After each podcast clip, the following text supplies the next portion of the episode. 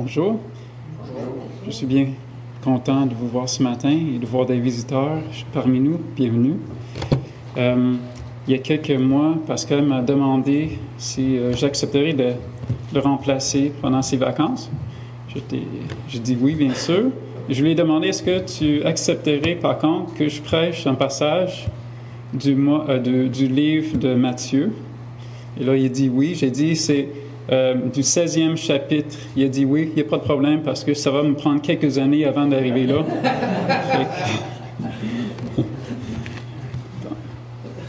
Donc, c'est avec joie que je vous présente ce sermon sur le 16e chapitre de l'Évangile de Matthieu. Ce passage, c'est le récit d'une conversation intime entre notre Seigneur et ses disciples nous avons le privilège de méditer les questions et les réponses entre Jésus et ses hommes. J'espère que vous allez également réfléchir vous-même à la question que Jésus pose. Qui dites-vous que je suis? Car, voyez-vous, pour les chrétiens, la question de l'identité de Jésus-Christ est à la fois très simple et très profonde. Les versets 13 à 17 sont bien connus. Pourtant, je crois qu'il y a des nouvelles notions à y découvrir qui vont contribuer à notre sanctification dans le Seigneur. Donc, lisons Matthieu 16, 17 à 18 ensemble.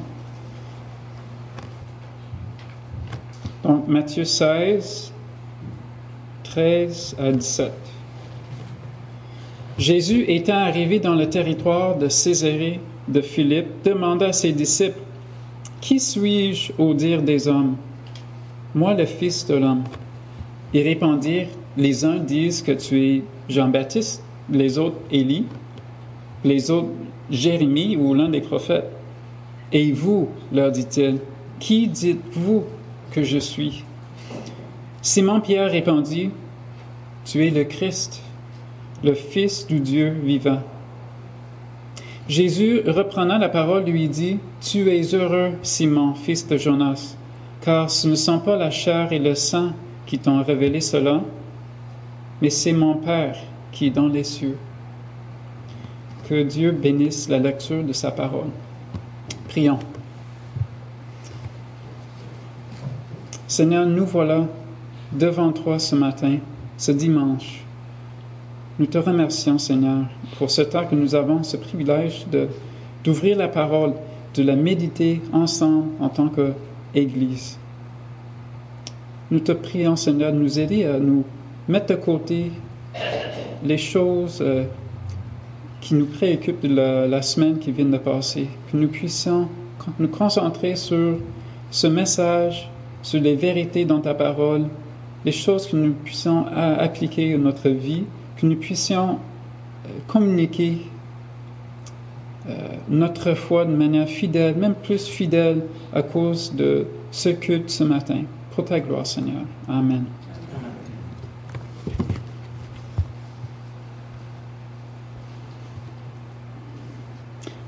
J'aimerais vous donner le contexte du passage.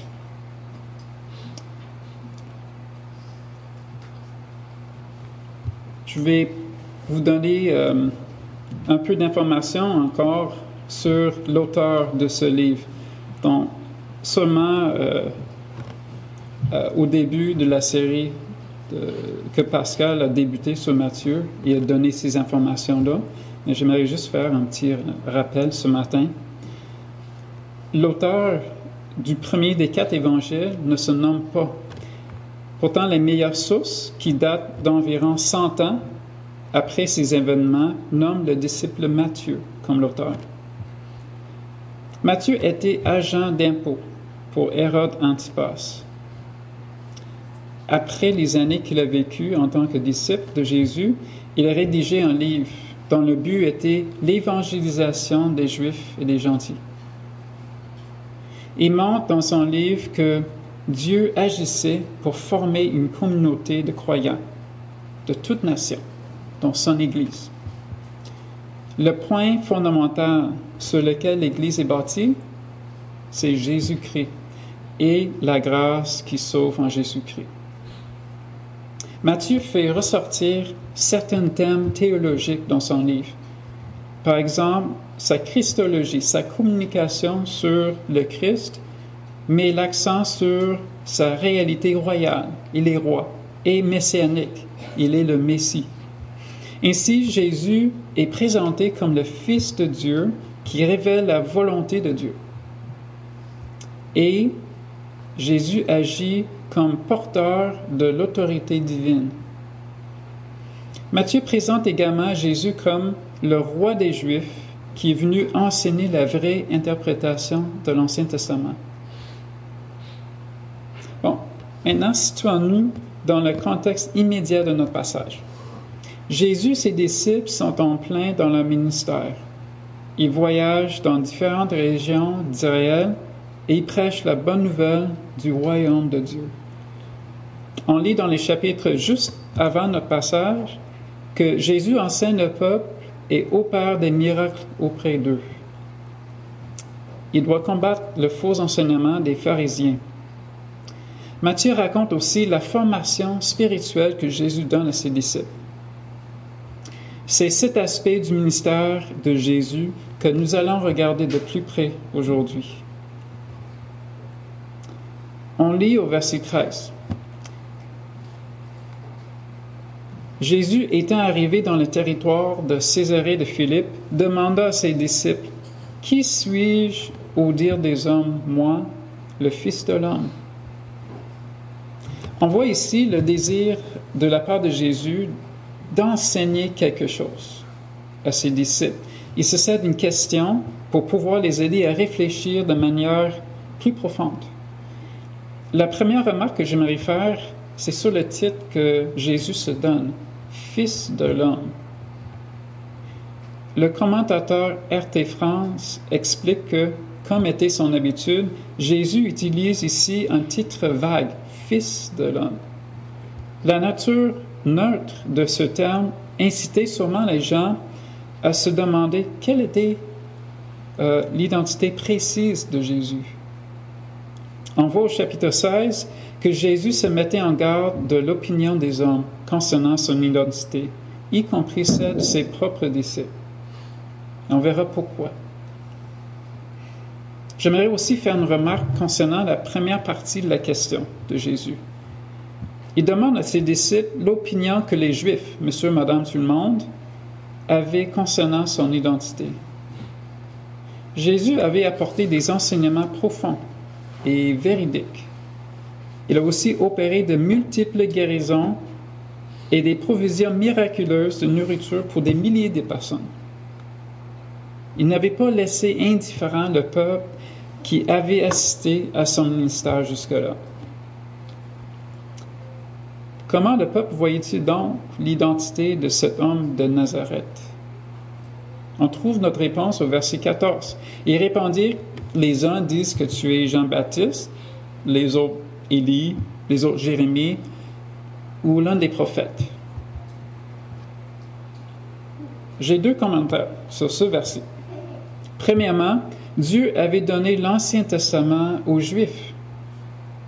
À cause de cela, le peuple a pu reconnaître que Jésus était prophète, comme un prophète des, temps anciens. Mais on verra qu'ils n'ont pas saisi qu'il était plus que prophète. Donc, Jésus demande comment le peuple comprend son identité. Les disciples donnent comme première réponse qu'ils pensent que certains, que certains pensent qu'il est Jean-Baptiste, ou plus précisément l'incarnation de Jean-Baptiste. Jésus était vu par des gens comme étant le successeur de son cousin. On voit au chapitre 14, 1 à 2, qu'Hérode Antipas, lui, croyait cela aussi. Quel est le problème avec cette idée-là, que Jésus est l'incarnation de Jean-Baptiste?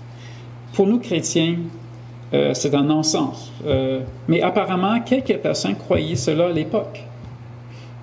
Je crois que si on faisait un sondage auprès des Québécois aujourd'hui, certains diraient que ce soit tout à fait possible que l'âme de Jean-Baptiste a pu réapparaître dans le corps d'une autre personne. La raison est que, suite aux abus de l'Église catholique pendant longtemps, les Québécois se sont tournés vers des croyances différentes, bien différentes. Une de ces croyances qui a un bon nombre d'adeptes dans notre province, c'est la Nouvelle Âge. Cette religion, avec ses influences du bouddhisme, de l'hindouisme, propose que l'âme peut vivre dans un corps et revivre dans un autre. Donc, cette idée que Jésus était la réincarnation de Jean-Baptiste serait une thèse possible pour certains de notre société aujourd'hui, malheureusement. Le deuxième nom qui est proposé comme étant l'identité de Jésus est Élie. Il est intéressant de remarquer le lien que Jésus fait entre Jean-Baptiste et Élie. On lit au chapitre 11, le verset 14. Car tous les prophètes et la loi ont prophétisé jusqu'à Jean. Et si vous voulez le comprendre, c'est lui qui l'élit qui devait venir. Hmm. Donc ceux qui croyaient que Jésus était Élie se sont trompés aussi, ne comprenant pas bien les Écritures. Le troisième nom, Jérémie. Ce prophète de l'Ancien Testament était connu comme un homme qui condamnait ouvertement le peuple et prédisait la destruction de la région de Juda et du Temple. Le lien entre Jésus et Jérémie est donc concevable lorsqu'on lit dans Matthieu 11, 20 à 24. Ici, Jésus donne son jugement contre des villages galiléens non repentants. Au chapitre 12, au verset 6, on lit également ces mots de Jésus. Il y a ici quelque chose de plus grand que le temple. Cette phrase a été comprise par des gens avec une mauvaise compréhension des Écritures comme étant une insulte contre le temple. Qu'est-ce qu'il y a de plus grand que le temple? Nous savons que c'est Jésus. Donc non, bien que Jésus prononce des jugements semblables à ceux de Jérémie, on doit rejeter l'opinion du peuple qui voyait Jésus comme étant une nouvelle sorte de, de, manifestation de ce prophète aussi. Donc on a deux thèses là que évidemment on met de côté. Jésus était véritablement prophète, mais ce titre ne communique pas le plein sens de son identité. Il est évident que le peuple comprenait que Jésus était un personnage important. Il opérait des miracles. Son enseignement n'était pas comme ceux des autres euh, enseignants à l'époque. Mais ces noms que les disciples citent montrent que le peuple ne savait pas qui était réellement Jésus de Nazareth. J'aimerais faire un autre commentaire sur la réponse des Juifs. Les Juifs étaient et un peuple béni parce qu'ils ont reçu les saintes écritures. Et pourtant, on sait qu'ils n'avaient pas bien compris le message central de l'Ancien Testament. Sinon, il aurait saisi que Jésus était celui vers qui toutes les Écritures pointent. Nous, nous ne vivons pas au premier siècle, nous ne vivons pas non plus en Israël, Bien que notre société soit différente de celle dans laquelle Jésus vivait, les païens d'aujourd'hui ne veulent pas non plus accepter l'identité divine de Jésus. Mais les gens pourraient dire, une forte majorité des Québécois n'ont jamais lu la Bible. Donc, comment voulez-vous qu'ils croient comme nous autres? Est-ce que c'est de leur faute? La réponse est claire. C'est de leur faute parce que tout homme qui n'est pas régénéré ne cherche pas Dieu. Son Dieu avec un petit d, c'est lui-même. Cet été, j'ai suivi un cours de littérature québécoise au Cégep. On nous a fait lire ou visionner des œuvres québécoises qui ont marqué notre société. Je vais en donner un exemple d'une de ces œuvres, L'âge des ténèbres de Denis Arcand. Je ne vous encourage pas à le visionner, c'est très vulgaire. On voit la vie déprimante d'un homme qui n'a pas de repère. Bien qu'il vit dans une grande maison avec sa famille, qu'il a un travail stable et bien rémunéré, il est sur le point de suicider. En plus, il est prêt à abandonner sa famille parce qu'il vit une crise existentielle. Et là, c'est un, film satirique dont Denis Arcand met tout le. Il exagère. Il prend des éléments exagérés de la société, mais on sait qu'il le fait parce que c'est vrai. ces choses-là existent ici. En visionnant le film, je me suis dit, avec toutes ces choses-là, le déclin de notre société n'est pas surprenant étant donné que les Québécois ont abandonné tout ce qui a rapport avec l'enseignement biblique. Il n'y a rien de nouveau sous le soleil, dit l'Ecclésiaste. Nous les chrétiens devons continuer de déclarer la bonne nouvelle au Québec. Cela le moyen que notre Seigneur a choisi, n'est-ce pas, d'amener les gens en rébellion vers la repentance. On lit au verset 15. Et vous, leur dit-il, qui dites-vous que je suis? On voit ici la même question qu'au verset 13, qui est redemandée aux disciples. On peut donc conclure qu'il y avait une attente de la part de Jésus que ses disciples aient une autre réponse, plus illuminée que celle du peuple. Et là vient la réponse très importante à sa question. On lit au verset 16, Simon-Pierre répondit, Tu es le Christ, le Fils du Dieu vivant. Wow. Plus d'un disciple ont répondu à la première question de Jésus sur son identité. Pierre est le seul à répondre à la deuxième question. Déjà, il avait le rôle de représentant des douze. Sa proclamation ici est la formulation complète de celle qui a prononcée au chapitre 14. Vous vous rappellerez que dans ce passage, euh, au verset 33, Pierre marche sur l'eau, mais commence à sombrer, n'est-ce pas, à cause de son manque de froid. Jésus vient le secourir, le fait sortir de l'eau. Il dit à Jésus en ce moment-là, Tu es véritablement le Fils de Dieu. On dirait que Pierre saisit un peu plus vite que les autres disciples qui étaient leur rabbi. Ou plus précisément que Dieu lui révèle cela un peu plus vite que les autres. RT France fait ressortir un angle important à mentionner concernant la confession de Pierre, ici, au chapitre 16 qu'on vient de lire. Pierre nomme Jésus Christ, qui veut dire oint ou bien Messie. Ce premier nom est juste, mais il est possible que la compréhension de Pierre par rapport à la signification de Christ suive celle de son époque. Pour le peuple juif au premier siècle, à cette époque-là, le mot Messie avait une connotation politique. Pour nous, c'est spirituel. Pour eux, c'était politique. Le Messie allait ramener l'autonomie politique à Israël, tout comme le roi David avait fait. Je ne suis pas pleinement convaincu de ce point de vue, mais je crois qu'il faut le considérer.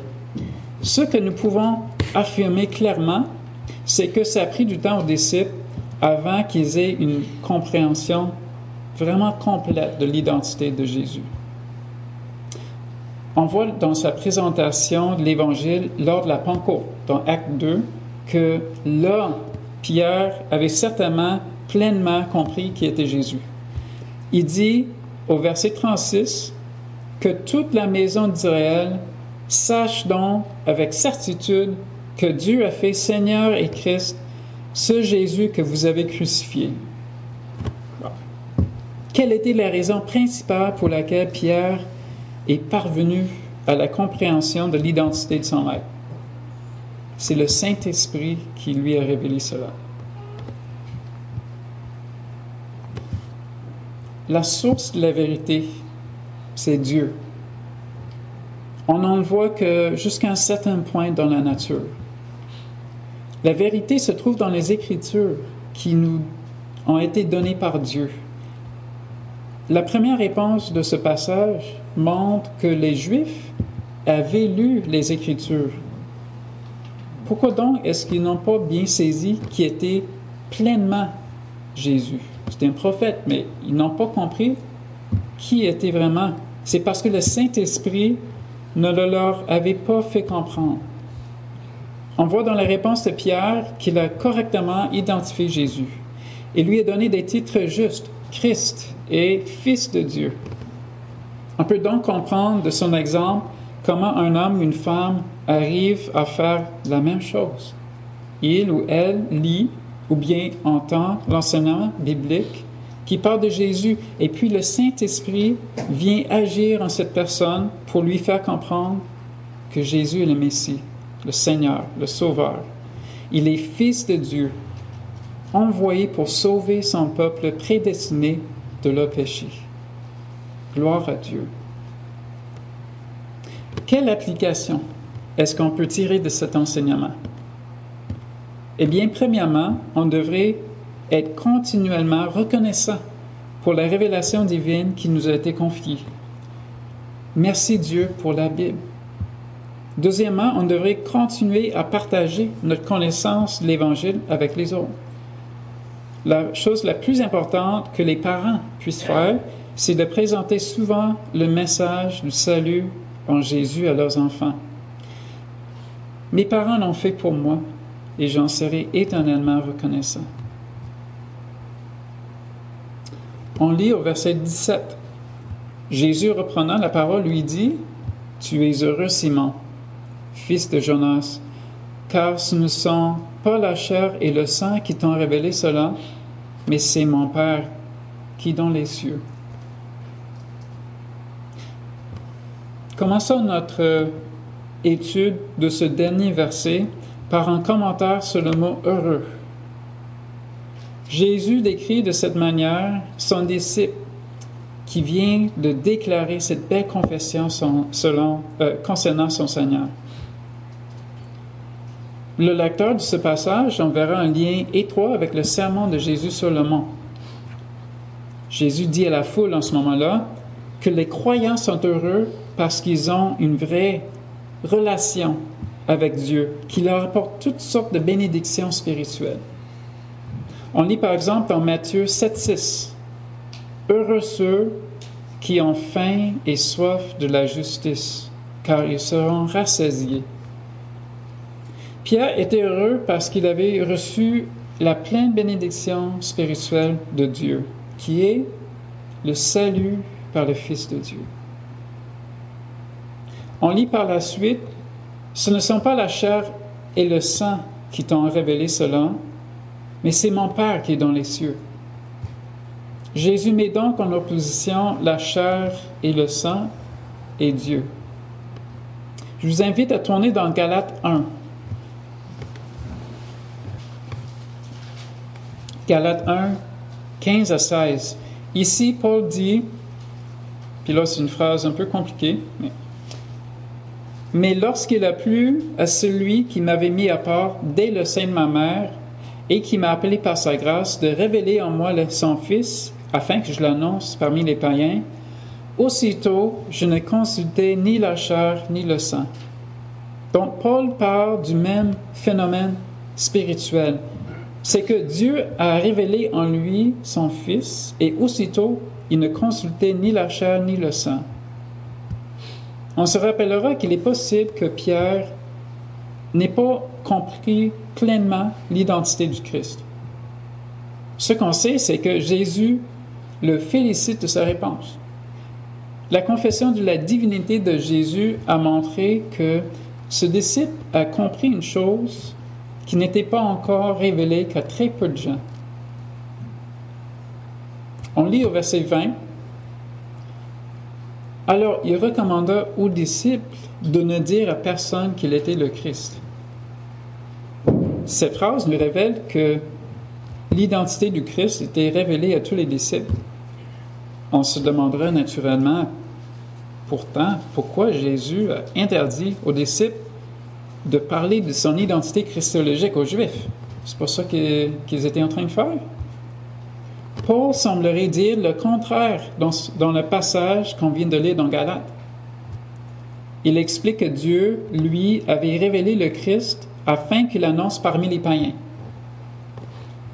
Qu'est-ce qui se passe donc ici?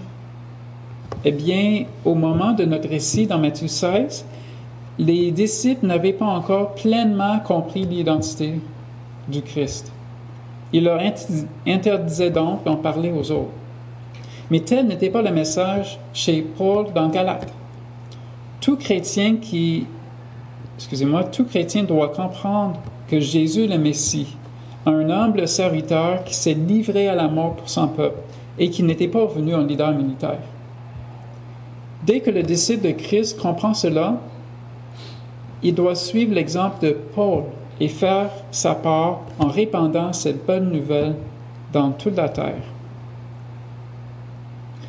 Vous êtes peut-être au courant de l'idée de l'évangile social? Cette fausse doctrine veut mettre la transformation de la société dans les priorités les plus importantes des euh, chrétiens. Cette idée veut donc le suivant. L'action d'un fidèle le bien des institutions sociales, les transformant en une structure chrétienne. Donc, par exemple, euh, on enseignerait des valeurs bibliques à l'école publique. Ce serait ça un des, de nos buts les plus importants. Et quel en serait le résultat selon cette idée? Ce serait que on instaurait le royaume de Dieu. Il est évident que lorsque on vit selon les normes décrites dans la Bible, la société va en bénéficier. Par exemple, un mère chrétien qui travaille fort et honnêtement, il va apporter sûrement des bénéfices à sa vie. Et pourtant, le message fondamental du christianisme n'est pas la conversion pour que les hommes en bénéficient matériellement, mais plutôt spirituellement. Donc, il faut rejeter cette idée, cette idée de l'évangile social. Paul nous donne plus d'informations dans sa définition de l'évangile, dans 1 Corinthiens 15. Si vous voulez euh, tourner là, s'il vous plaît, 1 Corinthiens 15. 1 Corinthiens 15, 3 à 5. Je vous ai enseigné avant tout, comme je l'avais aussi reçu, que Christ est mort pour nos péchés, selon les Écritures, qu'il a été enseveli et qu'il est ressuscité le troisième jour, selon les Écritures, et qu'il est apparu à ses faces, puis aux douze. Donc, j'aimerais souligner une partie je vous ai enseigné avant tout, Christ est mort pour nos péchés. Le chrétien doit donc se rappeler qu'il est heureux, non parce qu'il profite de bénédictions matérielles, mais parce qu'il a reçu de son Créateur la vie éternelle. Voici la conclusion de mon sermon. Paul, dans Galate, parle de l'homme qui, dans son état naturel, peut tâtonner dans la noirceur, essayant de trouver la vérité ultime. Mais bien que Dieu ne soit pas loin, ça prend un acte divin pour que ses yeux s'ouvrent. Lorsque le pécheur entend la bonne nouvelle de Dieu et Dieu fait son œuvre de grâce dans son cœur, le pécheur comprend l'identité du Christ. Dieu fait qu'il voit son état déchu. Et là, il se répand. Et là, il accepte l'œuvre de substitution de Christ sur la croix. Est-ce que les disciples, à mi-chemin de leur apprentissage, avaient pleinement compris cette doctrine? On peut dire avec confiance qu'il avait saisi les principes de base de la foi en Christ. La preuve et l'encouragement que Pierre a reçu de son maître lorsqu'il a nommé Christ et Fils de Dieu. Le fait que Jésus encourage Pierre ici, mais l'exhorte fortement, juste quelques versets plus tard, ça, ça nous montre qu'un chrétien est sauvé par pure grâce. Un disciple de Jésus qui a passé par la régénération peut confesser l'identité divine de son sauveur mais c'est dans la sanctification qu'il apprend à mieux connaître son Dieu. Amen.